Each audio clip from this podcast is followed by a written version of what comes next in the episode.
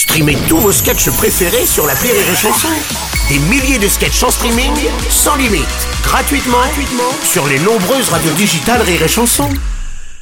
La drôle de chronique La drôle de chronique de Rire et Chanson. Bon, logiquement, je suis censé ne pas avoir de chouchou parmi les chroniqueurs. Mais j'assume qu'il ne me laisse pas indifférent. Mesdames, messieurs, voici Julien Santini. Je précise que tout cela est marqué. Merci infiniment. Sache que moi aussi je devrais pas avoir d'animateur préféré, mais c'est pourtant toi que je choisis, Bruno. Ah, alors, alors, non, ça n'était pas marqué, ça venait du fond du cœur. Et les Je gentils en même temps, je suis le seul, c'est vrai. Euh, nous t'écoutons, mon cher Julien, aujourd'hui. Voilà, bah écoutez, moi je me demandais beaucoup de quoi j'allais parler cette semaine, Mm. et puis j'ai lu cette phrase dans la presse du président de la Tchétchénie, Kadyrov. Mm. Un homme, pour ceux qui ne le connaissent pas, tout en nuances et cherchant toujours le mot juste.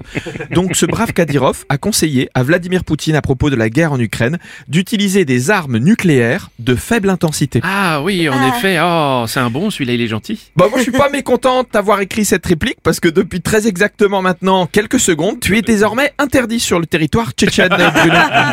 Il est terrible. Bon, j'attends ton analyse, du coup, euh, mon cher Julien. Alors moi j'ai beaucoup réfléchi à ces propos et je me suis dit mais une arme nucléaire de faible intensité, c'est ce que l'on appelle une oxymore. Sachez tous et tous dans ce studio qu'avant de prononcer le mot oxymore, ce matin j'ai tourné ma langue, cette fois dans ma bouche, ce qui était d'ailleurs pas du tout désagréable. Alors, attention, je ne suis pas en train de dire que vous n'avez pas de culture. C'est simplement qu'on va être honnête, on se connaît en off. À côté, on est copains. Et moi, votre vrai niveau de connaissance, je le connais. Eh bien, détrompe-toi, mon petit Julien, détrompe-toi. Moi, je sais ce que c'est qu'une oxymore. C'est une alliance de mots contraires. Exact, Bruno. Et dire mon petit Julien, c'est trop familier. Ce sera dorénavant Maître Santini.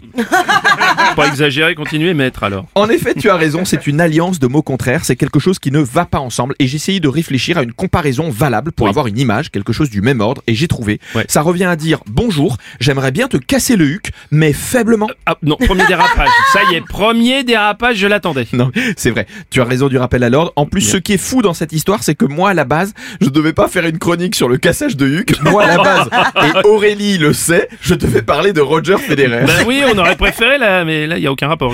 Eh bien, détrompez-vous les amis, car à propos de cassage de huc, dans une interview publiée il y a quelques semaines dans le Huffington Post, que nous dit Roger Federer à ce sujet Oui, qu'est-ce qu'il dit Bien sûr, il ne dit rien. Ah. Par contre, en parlant d'interviews dans la presse de Roger, je vais en citer une, mais une vraie cette fois. Dans une interview dans un quotidien sportif qui a le monopole sur le sport, mais qu'on ne peut pas nommer parce que nous n'avons pas le Oui, droit. mais on te remercie de pas faire, euh, de pas faire mon petit Julien. Exactement, dans le journal L'équipe de deux semaines.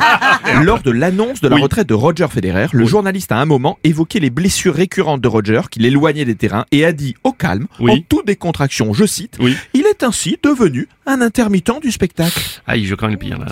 Et tu as raison. Là, j'avoue que ça me rend dingue parce que c'est pas la première fois et je suis sérieux que j'entends ce genre de remarques. Il y avait un autre journaliste qui un jour sur une chaîne de grande écoute avait qualifié Benoît Père de saltimbanque. Donc au final, si on analyse tranquillement, j'en déduis que dans l'inconscient collectif, un intermittent du spectacle, c'est soit quelqu'un qui joue pas, soit quelqu'un qui joue mal. Ce que j'aime chez toi, c'est ton engagement au-delà du clown que tu es, mon cher Julien. Oui. Parfait, au-delà Ouais. du clown que tu es. Mais Parfait, vous savez quoi? J'accepte et je t'en remercie. Vous l'avez compris, au final, quoi qu'il arrive et surtout quoi qu'il en coûte, vive les saltimbanques et vive les clowns. Mais oui, merci, c'était Julien Santini. Attendez, excusez-moi, j'étais pas, fi- pas fini tout à fait. Et surtout, vive les hucs Oui, bien sûr, merci. C'était bien l'appel, la drôle de chronique de Julien Santini.